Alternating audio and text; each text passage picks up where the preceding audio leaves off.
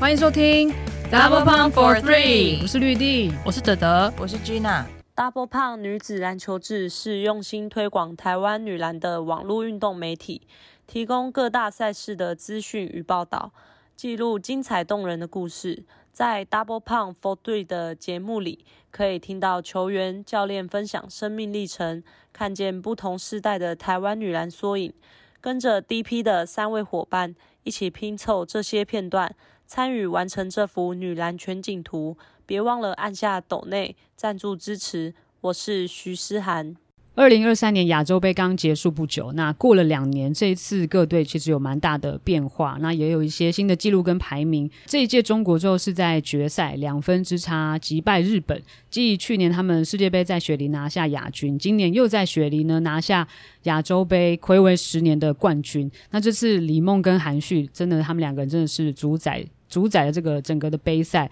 而且如果继续这样发展下去的话，大概未来可能五到十年，中国队的实力都会非常的坚强。不过，当然日本虽然说输球，可是他们从二零一三年开始已经连续称霸五届，就是五连霸，也是已经刷新亚洲杯的历史记录。这届他们是想要挑战六连霸，其实算稍微过分了一点，就是想要挑战，稍微过分了 一点。对，所以因为输球，大家都觉得好像替日本很可惜，可是其实他们已经得过五座冠军了。就看到 FIBA 他们不是有做那个高田队队长的那个合成的图，把它合成好像那个就是恐怖的最后的那种大魔王，然后谁可以过这一关这样，其实真的还蛮过分。那最后呢，地主澳洲队是拿下季军。今年的四强其实也有点重新洗牌。纽西兰他们在预赛第一场就击败韩国，拿下非常重要的胜利，也是他们队史呢第一次闯进亚洲杯的四强。而且这次的前四名是直接获得就是二零二四巴黎奥运的资格赛门票。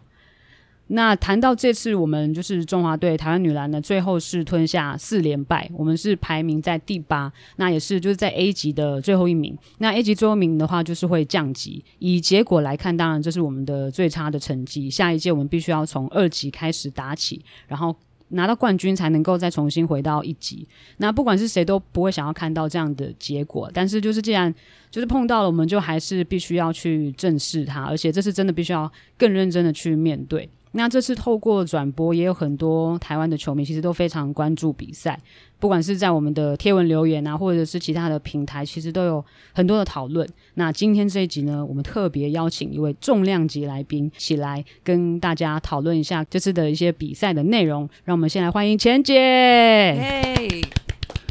我没办法掌声，就这种这么这么艰深的议题，抱 歉抱歉，背上这个风口浪尖来。大家好，然后还有我们所有的 DP 的朋友们，大家好，我是钱姐。对，真的很谢谢钱姐今天就是愿意来，然后跟大家一起讨论这个蛮，其实应该说是一个很久长期以来累积下来的结果，然后当然是到了今天。就是这一次的比赛，最后用这样子的方式来呈现，也算是就有点给我们迎头痛击的感觉，对吧？那时候钱姐在看这次的整个比赛的过程，有什么有什么样的感想心得吗？首先，其实我的情绪心情是蛮复杂的，就是我觉得对我来说，就是我我以前自己当球员的时候，我就是我就说我就是为中华队而生的球员，对，我以前是这样子对。的期许自己吧，所以我觉得胸前的那个 Chinese Taipei 那个是是很崇高的、很很重要的一个一个荣誉的一个象征。那当然，我觉得现在的选手是不是仍旧有这么崇高的一个呃态度在看自己胸前的这个代表的这个国家？我我真的不是很清楚。但是我觉得呃，多数的我相信多数的球员还是还是以中华队为荣。只是我觉得这个为荣已经。有点变质了，就不纯了，就是没有那个 hundred percent 了，就可能有点打折。有些八十五，有些七十，就跟巧克力一样，你知道吗？越浓的应该是越好吃，这个越厉害嘛。所以我觉得这个部分是，其实我们是也应该去探讨的。我觉得是不是现在大家比较呃，整个社会的氛围的改变，让大家可能对于这样子的一个。呃，很无形的一个无价的一个观念，我觉得已经没有那么深植人心这件事情。那另外一个部分就是，其实我也是像一般的球迷朋友来说，也是也是蛮愤怒的。这个愤怒其实很多，呃，倒不是说去指责教练选手，因为他们毕竟都是辛苦在第一线操作的人。那当然他们有种种的原因，只是他们就是代表我们两千三百万去打这场仗。对，我们就是在后勤看着，然后呃给予什么样的。条件的补给，那当然，我觉得这么多年下来，我觉得，呃，其实太多太多的问题了，真的可以跟大家真的好好的，我们来聊聊这些东西吧。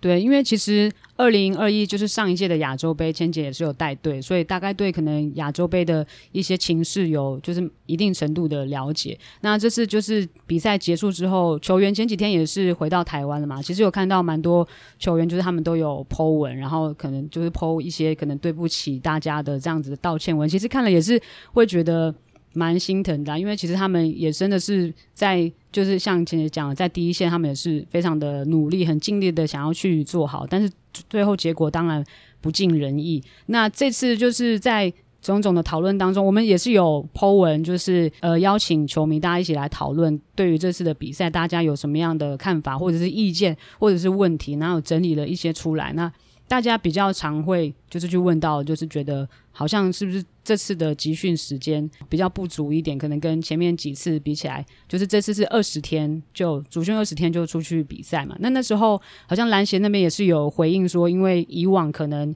亚洲杯的比赛通常都是办在七月，那这次因为那个 FIBA 的时程公布的时间比较晚，而且时间又有提前，等于是他们可能联赛的。安排就是已经确定了，就没有办法再挪动，会变成说就是只有这样子二十天的时间。以二十天来说，一个团队要磨合，应该真的是非常困难的事情。我觉得这一题哦，要从两个两个层面来讲，两个部分来讲。第一个就是说，我觉得大家现在要有一个概念，就是说未来都不可能有这种长期集训。我我讲实在，除非你是中国。他们长时间就是国家队就一直在国家队，只有你母队有比赛才放你回去，而且那种赛事杯还不会让你去，除非我觉得比较特殊的一些地方，不然你看，包含美国队或者是其他，我们看足球就好了。足球的话，现在就是呃，除了你自己的职业的球队西甲什么对不对？那个呃英超这些选手，他们除了要代表自己的呃俱乐部比赛以外，他们还要打欧冠杯，还要打世界杯的这个预选赛这些。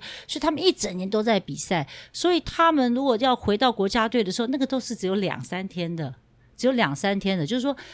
你未来越职业职业化的时候，这个就是已经是一个趋势了。其实我们反观男篮也差不多是这样。你你调了一些呃，譬如说旅外的选手来，也就是这个情况。所以我觉得大家要快一点去跟上国际的脚步，这是第一个。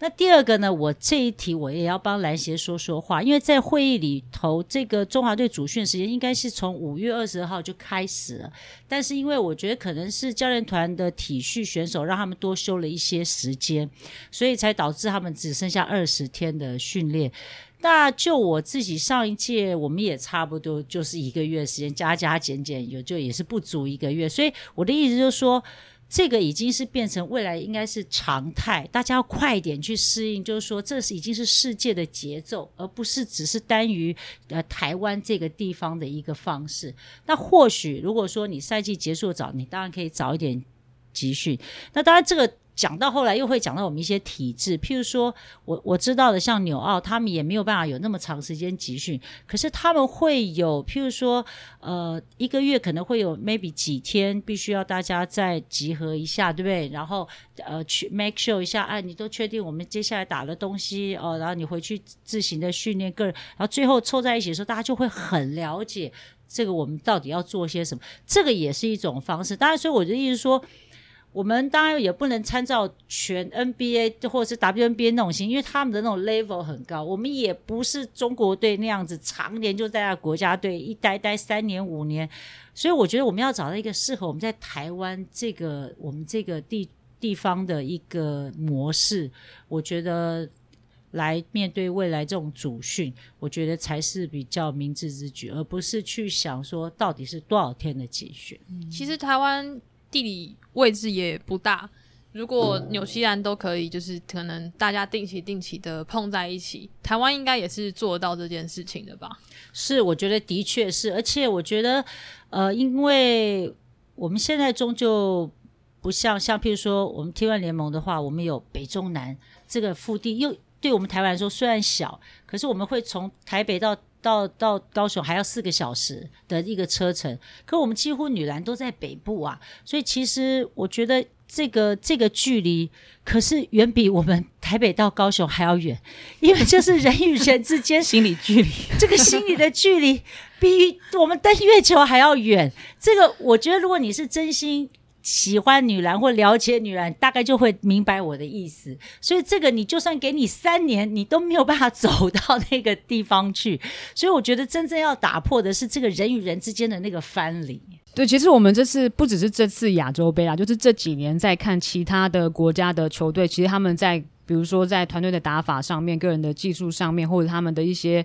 呃，训练上面其实都开始渐渐的，就是不太一样，都是大家是有一些变化。那其实钱姐在上一届在组队的时候，其实那个时候也是有针对可能台湾，就是我们中华女篮可以有的一些优势或是劣势，也有也有进行一些评估之后，然后去组这个队嘛。那以钱姐怎么看？就是可能台湾接下来要怎么样去应对，就是这些国际大家不同的那种打法，或是训练上面。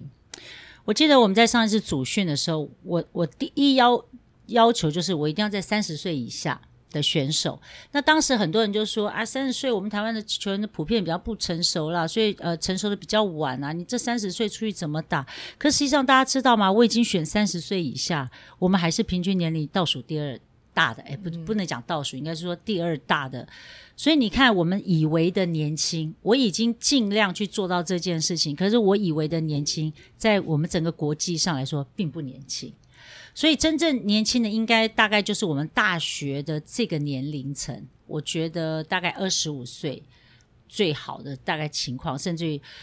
足球的话是他们的成熟比较早，我很关注足球，是因为足球的职业运动，我觉得它发展的很完整，所以我会很常去去看足球的一个呃发展。我觉得，而且未来我们其实现在篮球像男篮，未来已经开始走足球这样，就是会有一点主客场制，它不一定会变成杯赛，把它聚集在一起。就我到你的国家之后，你要来我这里这样子做成这种。飞行的这种比赛的资格赛的取得，我尤其是现在亚洲男篮，你看北亚、东亚这些聚集在一起，你看已经有多少国家了？他这个打起来可不得了，所以你真的要非得要找到一个地方去打这个比赛，的确是很耗时，也很很很耗耗费所有的人力跟物力跟跟费用，所以未来绝对是这种主客场制，就是比较像。呃，职业运动的这种模式，所以我的意思是说，我们要快一点去跟上这个国际的脚步，你才不会说你你蒙着脑袋，你也很认真的训练，可你踏出去，你才发现根本不是你所想象的那样，你根本就不知道原来菲律宾已经变成现在这样子。那我觉得第一个，当然我觉得这个所谓的什么情收这些，你根本就是准备不足。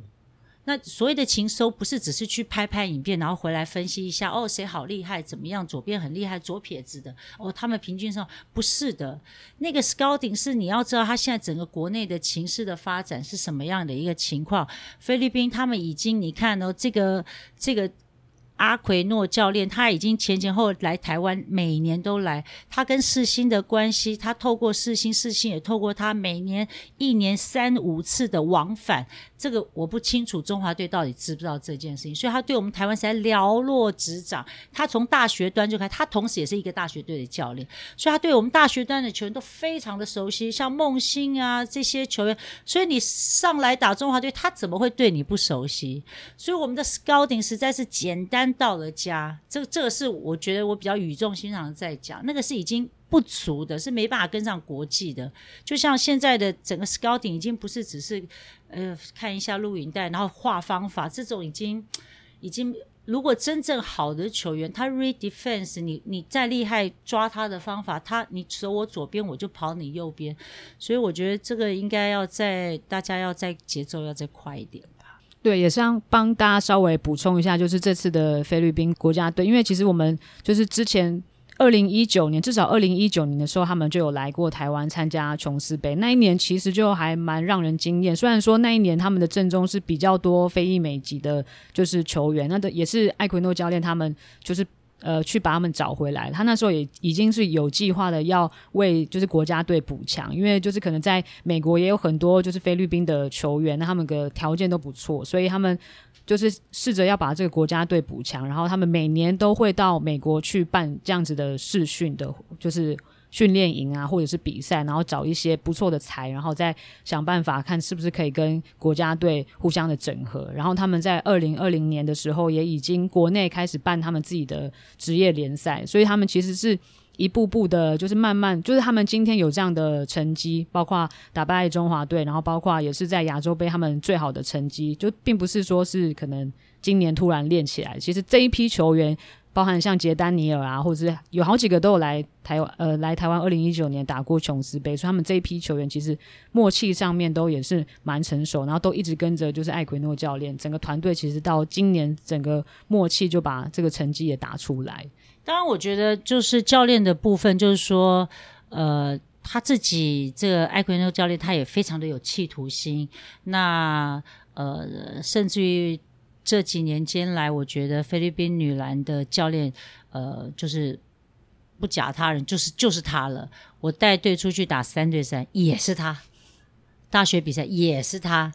那那个国那个菲律宾队，那时候我带队也他也是他。那所以你就知道说，他虽然前面我输，可是他每一。每一段旅程都是最好的一个养分嘛，那他就一直累积累积到，反正最终他的目标很应该是很明确的。我相信他的企图心不单只是说要打赢中华队，我相信他会想要的应该是能够拿到奖牌。我相信，而且我认为他。呃，他评估过自己，就是说整个菲律宾的球员的整个条件，如果就是这么多这种美意的这种，我觉得他的条件是有机会跟中国做比较的。那这几年，我觉得这十年间来的日本队为什么这么棒？我觉得当然除了是他们那个很坚毅的那种呃民族性以外，我觉得最主要是他们在整个身高的条件上的进步，这点是中华队是远远不及的。我记得我在看，呃，我自己还在打球的时候，我们二零零六年在杜哈拿了一个银牌之后，中华队就再也没有拿过牌了。那二零零六那一年，你看有慧云、有小轩、惠美呀、甚至于是这个君怡呀，这些以亚洲球队的这个凤军这种条件是不会差的，就高度已经还还有佩珍啊、季文。可是你现在反观我们球员的整个平均高是是不足的。那日本，我觉得他们很早就已经改变这个策略。这个就是我那时候自己在带队，我就在讲，我们要改变的第一个是一个是年龄，第二个是高度。那因为我们整个是人种的关系，我们也没有那么多这个华裔美籍，这不管就是没有这这样子的球员那么多。那时候找到一个包洗的，可是你没有办法继续的好好的培养他，或者是跟他有一个好的一个关系，让他可以长期为中华队效力，所以两下就没有了，就就非常的可惜。所以我觉得在这种很多的这种条件上面，再加上我一直在说，我们亚洲哦像就像我们台湾的球员到呃 CBA 去打球，最厉害就是后卫。我们对于后卫的训练是是非常细腻、非常出色的。再加上后卫这个部分，你到全世界各地都不用很高。都可以很好，你去 NBA、WNBA，个子很小，Curry 也不高啊。你看这一一一票的这些后卫，没有不是都不算这，除了我们知道 Magic 长得很高以外，其他几乎都不是很高。所以你到哪里都可以生存。但是你二三号位，二号还勉强，真的你厉害的话，百步穿杨的话，我觉得不用高。但你三号位你不高，就是完全不行。我觉得这点在十年前日本队就已经看到了这件事情。所以我一直在讲说，你我们一定要将我们的中锋拉下来，去到三号位的位置，我们才有可能去改变这整个我们中华队的一个阵型，不然你永远没有办法。其实我记得在可能四大运的时候，前姐就有提到说规划球员的事情，那其实大家也都蛮期待会有一个高的规划球员来帮助中华队进去，因为像这次的。中华队像衣袖就在里面扛的，真的非常辛苦。就最后一场还就是挂着那个他的黑眼圈，打到最后一场真的就是真的是看到没有没力了，对，可能会抽筋，会打到抽筋。但是又有一些就是可能网友或是一些看法会觉得说，诶，讲到日本队，他们就觉得说，那是因为他们的集训时，这不是集训，就是从基层开始培养的关系，并不是高度。我其实我是这样想的，我是觉得说这两件事并不是互斥的，就是我们每次我们大家在谈中华女人或者在谈任何事情的时候，都常常把。有 A 就不能有 B，可是我觉得像对中华女人而言，高度规划球员很重要，如何从基层开始也很重要。我觉得这两件事情是可以并行的，绝对要并行，因为这些都是非常重要的事情，所以一定要，因为。我们就在讲，就是说，我们还是要回到这个底层 Delta 这一块，你一定要多嘛。你大量的话，你到最后金字塔顶端的时候，你才可以选到金嘛。那你下面的不足的时候，你怎么金呢？所以我们要回归到基层。说实在的，现在的基层教练真的已经比以前好很多了。可是，是不是还是有点不足？那是跟我们台湾的大环境有关。像譬如说，很多家长他们有家长会、后援会，这个对。当教练的呃基层教练来说是很好的，因为他有更多的资源来协助。那缺点就是他助理教练都五百八十个在后面，对吧？这是我们台湾。对，你在日本看看，你敢吗？好，你就不要像我们这个有一些国高中的名校，后面那些家长都是球员、国手出身，对不对？你也是在那边比比 刷，所以这个就是环境不同。当然，基层是非常重要的，要重新的这好好在我们的基层去做建立，所以我觉得这是很重要。但是规划是必须要有，是因为我们很难这么普及去找到一百八十公分以上的人，太少太少了。所以我们在为什么一直在寻求规划？其实规划这件事情，并不是由我们开始的，而是真的是由我们 FIBA 就是亚洲的蓝总开始，他因为然后一直。进而到 FIBA 整个国际篮总，他会认为说，我们整个亚洲在战力上面其实是远远不及欧洲的，所以他希望借由这个这个就是规划来提高亚洲人的一个高度，进而去跟世界做竞争。各位，我不知道，可能大家都太年轻了，不是很知道以前哦，我们讲奥运是五大洲的事情，五大洲每一洲以前我们亚洲就是前三名。都可以去参加这个，对不对？奥运的只只要你亚洲前杯前三名就可以去参。为什么我们现在亚洲杯比完之后，有时候你只有一个名额、两个名额？为什么？那就是因为我们亚洲渐渐的从韩国的整个衰退之后，以前就中国跟韩国几乎都可以进到世界世界列强，到后来这两个国家不见之后，只剩下日本，所以它慢慢削减了我们的一些资格，因为欧洲的强队实在是太多了，所以而且再加上。以前是世界杯或者是奥运的话，就是十六队，就十五队加一个地主队，那这十五个、十六个队一直打。那我觉得现在因为奥运的发展，各个项目越来越多，人员越来越多，所以。各个单项已经开始在削减一些赛事啊，或者是人啊，所以你进到奥运的时候，可能只剩下八队了，就跟以前这个整个环境的改变不一样。所以你要在这么少的名额里面冲，找到自己的一个定位，的确是要大家好好的想一想。我觉得上场比赛不是只有认真跟拼命就好，这个只是基本的，大家不要常常。觉得说啊，中华队辛苦了，呃，已经很尽力了。没有，那都是基本的。我觉得是在我们要出发前，我们就已经要有一些策略跟战略。你要有了这些东西，你才能够很清楚，而不是只是很认真的呃做过往的一些东西。那个是真的没有办法赢球的。讲到策略跟战略，其实上一届就是钱姐在带的时候，从主训开始，其实就有一个还蛮明确的，就是策略嘛。比如说刚刚讲到二三号，就是钱姐那时候也有特别在选材上面也有特别针对身材上面啊、能力上面有做一些设定。那可以请钱姐再稍微谈一下那个时候在策略上面的设定，跟实际出去打之后，觉得就是碰到其他队的时候，跟准备上面有什么落差，或觉得诶效果不错的地方。我觉得，我觉得我自己在策略上面，我觉得做的最好就是我把呃过往可能就是呃像小丁比较常摆在一号位的部分，我把它摆在了呃三号位，因为我们实际上三号位个子不够高嘛。那在这么短时间硬要把四号位的人拉下来，那个也要看他自己的能力。像我讲实在，我们刚才讲到一秀，他是一个非常认真的球员，可是呢，以他的高度，他最适合就是三号位。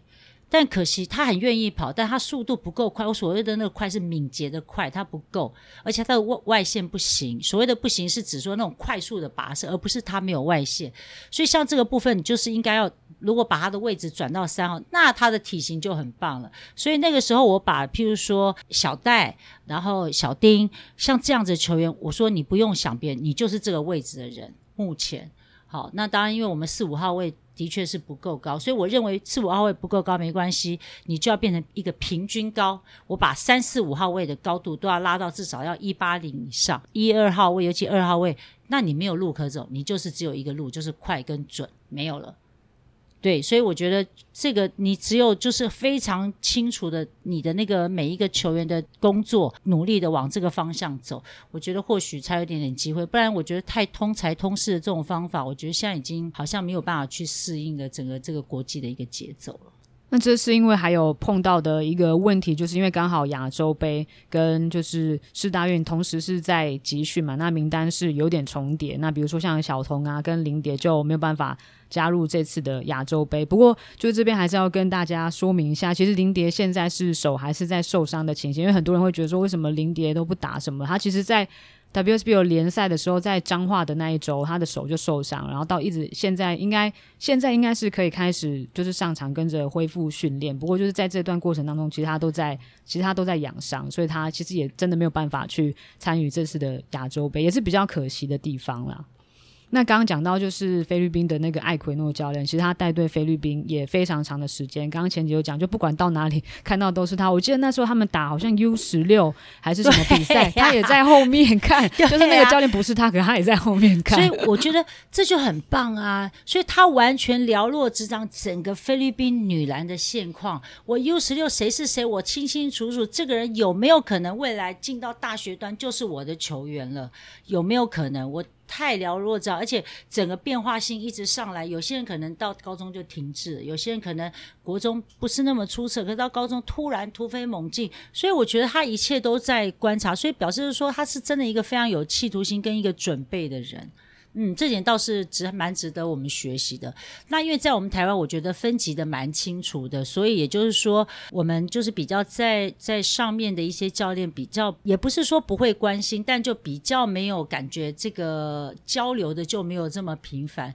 其实最近呃 U 十六正在比赛嘛，那其实他们要在出发前，其实我们北师大帮我们做了两次的靶子。那有些人就说：“哎，人家在国中，哎，还你们还去给人家。”我说这有什么关系？他们穿的是中华队的衣服。我说这对我们来说，我说而且这 U 十六都是已经是我们国内的精英了，整个条件都很不错。像我就会觉得中华队，你就是要开始锁定这一批球员，有没有可能快速的 push 他们在 U 十八的这个阶段就应该要进入到中华队。那因为分级的关系，我们碍于我们也有我们一些制度，像譬如说，可能这次有人讨论说，是不是要让肖玉问是不是可以直接破格进入到中华队里面？那当然，我觉得呃，每一个国家都有他自己的一些呃，他们自己的一些规范。那我觉得倒不是说我们必须去打破这个规范，而是说我们可以。及早的去做一些准备，那其实分级有分级的好处，因为它可以呃借由不同阶段的一个呃洗礼，然后会去产生更多不同的一些想法，甚至于说你有接触到更多不同的教练，会帮助你。我觉得呃在球场上更多的一个学习。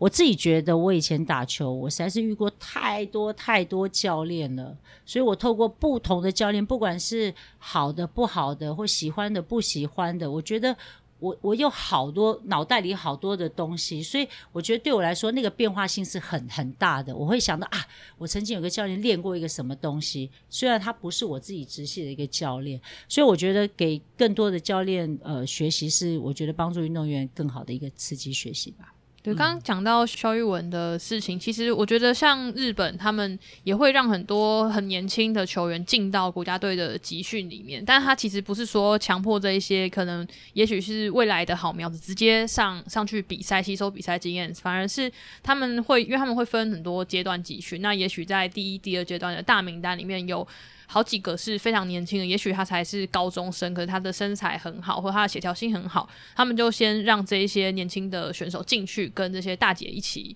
一起练习，然后可能也算是提早接触这样子的强度。我觉得这样的方式可能也不错。其实我们这个部分其实以前就有例子啦，最早以前台元的有一个叫做呃詹雅玲胖姐，那个时候我记得她也很年轻就进到中华队培训。那当然那时候很多人有很多的意见，然后后来的呃。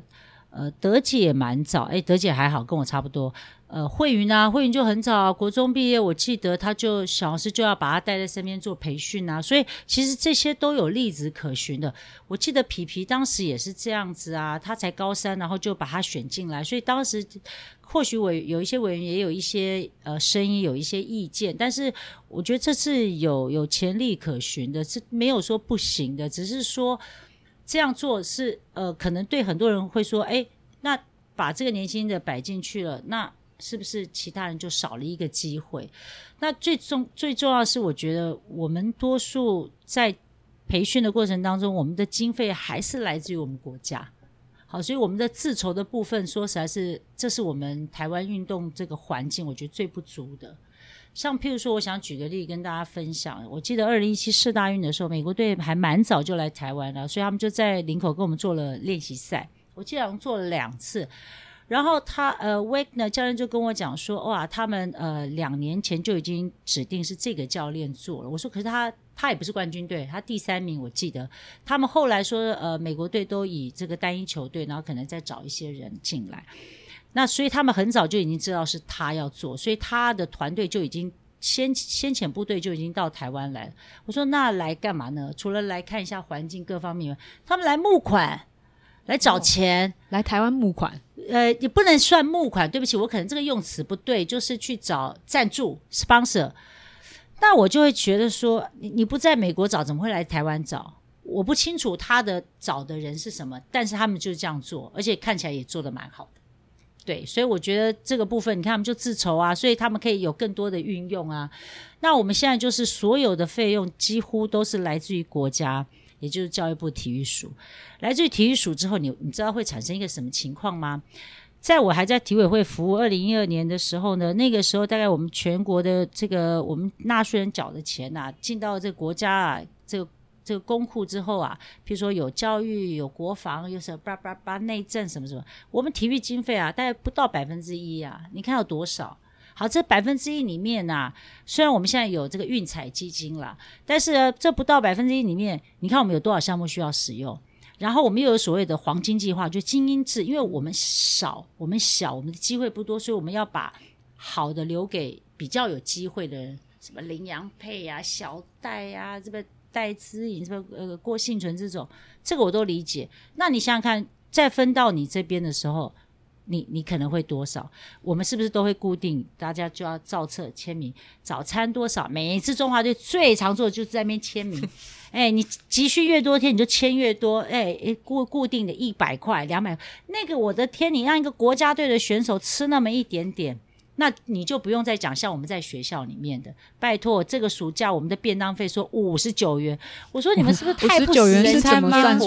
我说五十九元，我去哪里买便当呢？真是两个御饭团呢。对呀，啊，啊，你还会噎噎到，你还要弄配水啊，所以我就说，我们都太这种太自私了，就没办法。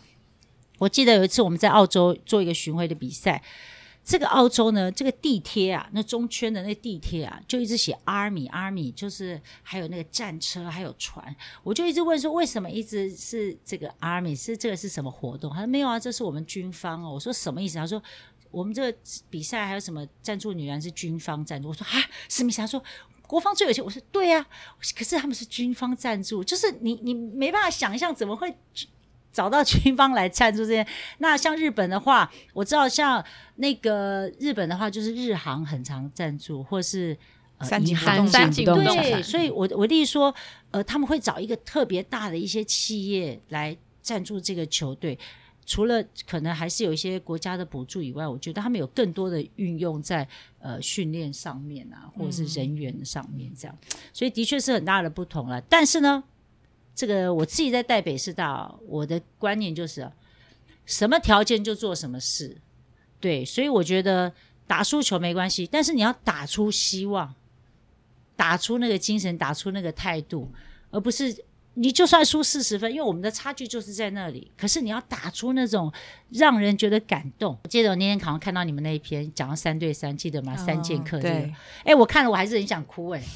因为你知道虽然是输，可是我相信在那个疫情期间是陪伴大家的那个精神跟态度，所以我觉得。未来的中华队，你打每一场球赛，即使是输，真的都没关系。可是你要打出那种让人家看到那种精神跟那种希望，你会想要继续看下去。也有球迷就是有提到说，是不是适合，比如说聘请一位的专职的教练？其实刚刚讲到，像菲律宾的艾奎诺教练，也是国家队一直都是他在带嘛。那像过去的日本女篮，也都是长期是由那个 Tom 教练他一直在带，直到这个奥运结束之后，他才卸任，才换现在的恩总亨教练。那恩总亨教练他。也是已经二一也带了，然后今年二三，然后二二世界杯也都是他在带。那钱姐会觉得台湾是不是也适合，或者是应该要找一个这样的专职教练来带国家队呢？我一直以为。就是应该要这样。我记得在我比较小的时候，那时候我们去打亚青，那我们就会赶快看对方的教练是谁，我们就会 scouting 嘛。就那教练是一个名不见经传，听说还是一个二级的，我们就知道哈，二级的人在当教练。当然，我觉得不是二级就不是好教练，可能是因为环境，那他的学校就是这样，他们就是指派这个人，这四年间就是他，那我就觉得很好啊。对啊，我觉得就是说。只要他，而且他大概当时大概五十几岁，我印象中，那我觉得他就可以很专注的，在他的自己团队以外，他可以很专注的去看他，譬如说在一级的这些高中的队伍里面去寻找更好的来怎么整合。我觉得这是这是蛮好的啊，所以我觉得后来女篮找了几个外籍教练的方式，我觉得其实也是不错的啊。对啊，如果其实如果没有一个人他。一直一整年间是专任教练，然后像我们现在的情况，可能是有冠军队的教练来带领的话，你也不可能说叫平常。这这些这几支球队的教练平常就一直到处去看高中或国中的比赛，然后可能他想象自己会是国家队教练。那其实别人看到他在旁边做这些事情，也会觉得，哎，好像哪里怪怪，因为可能大家会觉得什么不在其位不谋其政之类。所以确实好像要有一个专职的人，然后他在做这些事情，他去做其他的情搜的事情的时候，其他人也会比较懂得怎么样去帮助他。而且我觉得就是呃。专职的这个教练呢，像呃，其实过往我们一些外籍的教练，那我觉得女篮真的是一个很很讨厌的环境的一个生态。这个我现在这个年纪我可以讲，因为我也不在家族队里面，就是说大家都各自为政，真的是非常可惜。这也就是现我们现在中华队百年来陷入到掉到二级，还输给了这两支球队，我觉得。进入到一个万劫不复、很糟糕的一个状态，就是这个环境造就出来的这个成绩。所以今天不是谁带了中华队所创造出来的，而是这个环境所创造出来的这个这个结果。所以我觉得大家都需要负责任，因为大家都各自为政。我当教练的时候，他都不愿意派人来；你当教练，我为什么要派人去？诶，不是吗？你永远无法组一个最强中华队啊！你就是永远在组一个单一的球队，所以你单一的球队，你怎么可能打得赢人家呢？对不对？我记得那一年我们呃国泰我们没有打联赛，我们就到了中国去转了一圈，我们就用国泰单一球队跟他们的单一球队打，我们很强诶。我就在评估，如果以我们国泰的这个当时的实力，就是说打 CBA 的话，我觉得前八强是绝对没有问题的。如果再有洋将，那我认为我们冲击到四强的那可能性是非常非常高的。结果嘞，我们最后一站就是要对到国家队，然后呢，还好，当然那那那一次我是刚好呃我是教练，那一次我是教练，好，然后呃小王师跟王老师就是就是在后面看着。那我觉得从第一站福建开始，一直到东北，然后最后我就当时我就知道说，对到国家队的那个硬仗，一定要靠有经验跟。够够强壮，所以当时刚好小美跟小轩都受伤，他们只是借由呃我们那一趟旅行的过程当中，呃每一站就上去大概三五分钟也在做复健。可是我一直告诉他们，我说到最后，我说一定就是你们两个，所以他们正在呃 build up，正在回到球场过程中，我一直给他们很多机会在场上。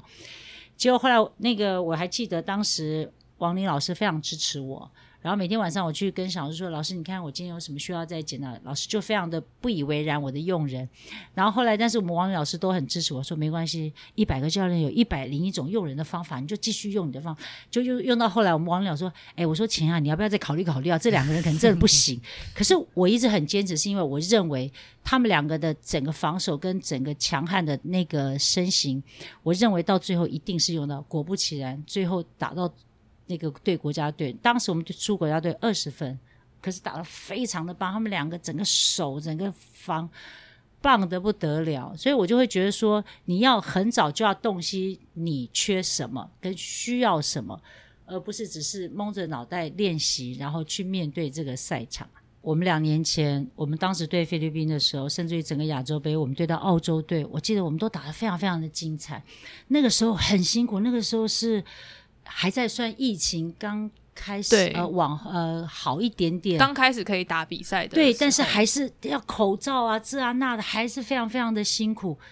可是我觉得，为什么就这样短短的时间，这个落差这么大？是心态吗？我觉得这都是值得大家我们可以去观察跟探讨的，是心态吗？而且里面有好几个很主力的球员也都在正中啊。所以我才觉得，就是说，怎么样把让球员一直保持对中华队一个高度的一个一个，就是一个向心力，这件事情是，而且我投入到中华队就是一种光荣，就是一个荣誉。而且我觉得，像现在球员都想要旅外，你要旅外，你就是要透过中华队让大家认识你啊。我大陆的一些朋友、一些球团、一些长辈都问我说：“哎，怎么现在你们那些小孩我们都不认识啊？”我说：“有啊，他们在中华队。”没有啊，没看到就没见着，这就因为不出色，不出色，所以令人印象不深刻。那不像以前我们可能打球，他啊，我们一叫说啊，我知道那个宝岛一号，我知道那谁谁谁，就大家叫得出来。但就是，所以我才说，我常在鼓励很多很多球员，就说像魏宇纯他在大陆，我就告诉他我说，你不是代表你自己，你代表是台湾。是很重要的，我说这是运动员很重要的一个一个一个态度，绝对不能忘本，绝对不能忘了你自己是谁。你虽然是魏宇纯，可是你是来自台湾，而且你也来自北师大，你是北师大之光，双重压力，双重双重双重。他一直都很知道，也也秉持着这个态度，所以这件事情让我就觉得说，这是真的很重要的一件事情。对，这次的就是比赛结果，就成绩打出来之后，刚好钱姐有一阵子也有接受一些媒体的访问啊，那时候就是有提到说关于女篮职业化、成立职业联盟这样子的议题。那钱姐现在对于这个议题是持什么样的态度看法？那是必须要的，那绝对是必须的。我们就讲菲律宾好了，他真正可以赢下这场球赛，而且他是一路领先，对吧？他为什么可以？赢赢下这样子的一个比赛，我觉得除了譬如说艾奎诺教练呃教练很努力的这样一步一步以外，我觉得是他们整个对于比赛就是这个强度的适应度已经不在中华队之下。那为什么会这样呢？除了你一直异地训练以外，那当然就是国内长时间的一个对抗的身体的对抗，你已经适应了嘛。中华队在国际赛呢，最大的一个问题就是。体能不足，这个体能不足不是说跑不动，而是那个力量。所谓力量，就是说平常因为我们在国内打球，就是譬如说我可能就是进攻稍微用力一下，防守都没有很用力。我讲实在的，偶尔内线几个球员推挤一下。可是你到 CBA 可不得了，那个禁区三秒钟，我啊，我要从这边跑过去，我的咔咔咔，我都要被碰个两三次，可能都超过三秒还没跑过去。就是说那身体的对抗太多，那就更不用讲 WNBA 了。所以我们在台湾的对抗性不足，所以你现在进到国际赛之后，会产生一个什么情况嘞？就是上半场的时候，你都会发现好像还可以有一点竞争力，可是呢，一到下半场，瞬间经过一个十分钟休息，不休息还好，一休息之后，你就马上感觉体能快速的衰竭，你没有办法马上 build up 再上去打第三节，所以马上一落千丈的。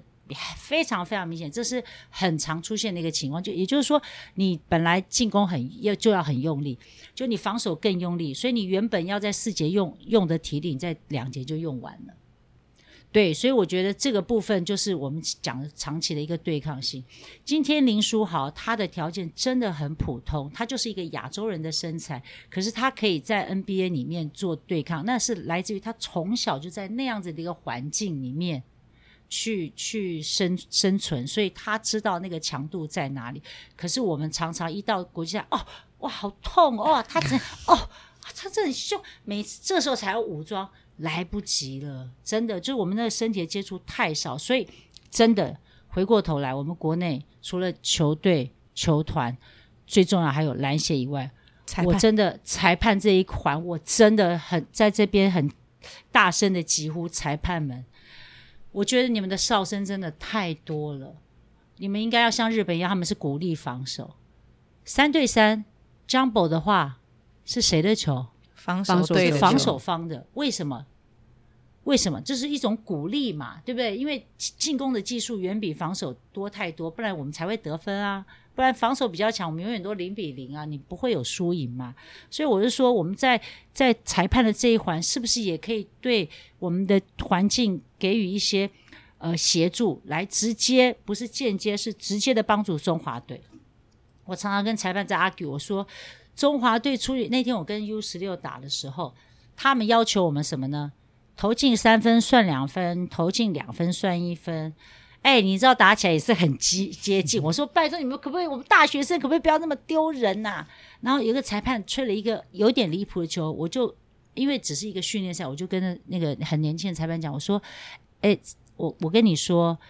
你应该要帮助 U 十六，你应该对他们更严厉的去吹判，因为他们出去面对的对手远比我们强太多了。对我，我等于说，我说，所以这种球，我我有要求我的球员，你要上去包夹凶他们，让他们去适应嘛。那你动不动就吹，那我们选手就退的八丈远，就不想那么用力守啦。我说，可是这是这不是他们的福气啦，对不对？这不不不是他们之福啦。所以我的意思说，其实，在裁判这一环的尺度角度，我觉得真的也要跟国际上做一个接轨。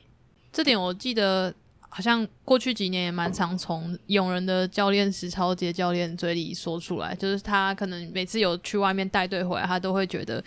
台湾球员的对抗性不够，然后他就会想要从自己的高中生下手。可是他把勇人的球员都练得很壮之后，他又觉得就是每次在比赛里面他们都很吃亏，就是他们可能碰一下撞一下就一直犯规这样。他我记得他也是一直有说希望就是在裁判在这一块的吹判上也可以跟上国际的尺度吧。的确是这样，因为他呃，杰哥其实真的算在呃年纪，他他学校他们是完全中学嘛，所以他们有国中有高中，所以他一直在带 U 十六 U 十八这一块，的确是在国际上是很常出去看世界的，所以我我觉得他讲的话真的就是。如果你有长期观察的人，你就会知道；甚至你自己带队，你就会知道。可是我觉得我们国内很多裁判，虽然也有一些是国际裁判，可是他并没有那么长期的。所以我觉得，就这这一点，真的我觉得也蛮可惜。我们现在应该要每一个人把自己的那个部分做好。我们都没那么伟大啦，但是我们把我们自己那个部分做好，把每一个人都把自己做好那部分串在一起，我觉得才有可能去呃改变一些事情。我觉得讲改变太难了。做好一件事情，对，我觉得我们都大家都出一一点力量，做好自己分内事情，就是最好的协助了。对啊，其实我们就是台湾的球员，我们的能力跟条件跟素质都不会差，其实都是底子都是蛮好。但是可能就像钱姐说，可能在国内的时候对抗性太少，再加上其实比赛的场次也没有那么多，就是在联赛上面，所以所以大大家可能可以练习的时间或者是那些经验又又再少了一点，变成到国际赛的时候就变成我们就比较大的一个弱点，就比较可惜。我觉得篮协可能要再花一点力量在女篮这这个部分。我觉得像譬如说规划这件事情，为什么长时间下来都只有男篮？你知道这一次呃输了之后，产生一个非常非常严重、很很很大的一个问题，就是就是说我们掉到二级了，那我们还还需要规划吗？然后你。体育署的钱又要减啦，因为你已经是二级了，那就很那个影响是很大很大，所以这一届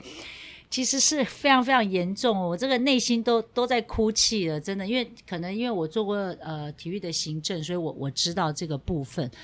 这个影响是非常非常巨大的。对，我记得呃中国呃女垒队。他们在确认没有奥运之后，他们甚至于想要把国内的女垒联赛拿掉，因为他们觉得既然没有奥运了，这个是不是没有发展的必要？就说很严厉的在在看待这件事情。所以我们现在都掉到二级了，未来会不会影响到我们？一定会啊！我们在体育署经费的给予就 就有很大的影响啦。对啊，所以我觉得这个部分大家真的要好好的想一想。当然，我在这边也是希望我们篮协应该再更多一点点，在在女篮上面再多琢磨一点。刚才我们讲到就是规划这件事情，为什么这么多年都没有？为什么都没有？而且以前我们都知道国际赛的成绩，女篮是比男篮好很多，但我们现在已经没办法讲今天这件事情，今天这个成绩之后，我们再也没办法讲这句话了。今天这个成绩掉二级之后，我们可能就没办法再讲这句话，对不对？那简简有没有什么还在这个勉励一下这些球员好了？因为现在大家真的也都实际是算是蛮低落的，也是需要一些鼓励，一定要置死地而后生了。我觉得就是说你会喜欢篮球，而且。篮球是台湾最 popular、从事运动人口最多的一个项目，所以我们更应该要为这些喜欢篮球的人而努力嘛，不只是为自己。那我觉得选手当然要持续的为自己准努力好、准备好，一旦中华队征召，你应该是。毫不毫不考虑的，就是要前往。那我觉得，对于现在中华队征召，我觉得也是一个很大的一个问题。当然，我不确定是球团的意思还是个人的意思。像我以前，我以前跟德姐，我们两个人那时候，我们其实也是有伤在身。那时候我们已经是中华队的球员，可是亚青要去比赛，就征召我们两个。那当然，我们教练都还是希望我们可以待在中华队。可是我们就会觉得说，哎，我们也想跟我们这个。这个同龄的球员一起，所以我们以前我们的比赛是要参加选拔赛，不是只是国内打一打，就还要额外再办一个选拔赛，然后让教练选呢。可是我们没，我跟德姐都没有参加选拔赛，我们就直接被征召。可是我就会觉得说，我们应该，我们就是为中华队而生，所以我们应该要去参加那样。所以我们那时候已经在中华队了集训，然后晚上都还要跑去跟他们练球这样。对啊，所以我觉得大家应该要再重新调整一下心态。你到底喜欢篮球吗？那你喜欢篮球到什么样的一个程度？对，那大家都知道，这个胸前的字远比你后面的字来的重要很多嘛，对不对？前面是队名，后面才是你自己的名字嘛。所以我说，大家应该要这个把团队放大一点，再把个人放小一点。对，只有我们没有自己嘛。我对职业女篮有一个呃好奇，就是。他要成立，当然是有一定的困难度。可能因为要打破现状的话，其实困难度应该是非常高。那简姐认为是有怎么样的破口，我们有可能有这个契机？好，那个其实说实在，现在我们国内甲组球队也是一种职业啊。哦，那他们主要的主业当然就是因为我们已经分级了嘛，所以基本上学生不能，除非你学生你也可以就像 NBA 一样啊，你。你不打大学了，你要你要那个打职业嘛，就是分级。所以其实他们也是职业，只是说职业第一个我们就知道他整个整个球队的球团的一个费用的经营，那个就不一样了。那个整个你的薪资的高度，甚至于说职业运动，其实它有很多还蛮复杂的。我觉得有很多的行政的事务，但是我觉得这个破口，因为一开始我就在想这件事情的时候，呃，我跟几个长辈在讨论，就是说我们先找到两个队，先找到两个队，然后再邀请现有的家族球队有能力的加入里面，然后再来从这里面。整合，而且你一定要找到杨将来写。很多人说，呃，这个杨将有什么用？杨将当然有用，杨将有用，最主要是就是帮助你在这个高度上面，甚至于说你对于高你会习惯嘛，你会知道怎么打高个。我们就是不习惯打高个啊。我觉得日本人就是习惯打高，因为他们常年一直在国外，一直不断的一地训练，一定训练，长期都是在国外，所以我觉得他们对于打高个这件事情，他们是非常非常有心得的。那我觉得早期，我记得我们以前去异地训练的时候，我们也觉得，因为我自己不是太高的球员，所以我觉得一八零一九零对我来说都一样。那可是现在球员可能